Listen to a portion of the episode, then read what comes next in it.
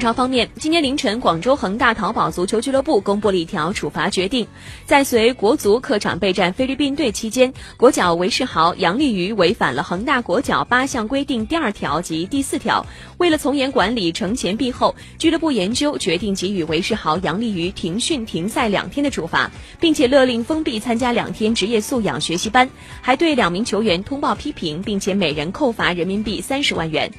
北京时间今天晚上，恒大将在中超第二十六轮客场挑战深圳佳兆业，杨立瑜和韦世豪两人将无缘出战本场比赛。目前恒大领先国安一分，排在联赛的榜首。十月二十三号，下周三，恒大将在主场迎来亚冠半决赛次回合的比赛。首回合他们在客场零比二不敌浦和红钻。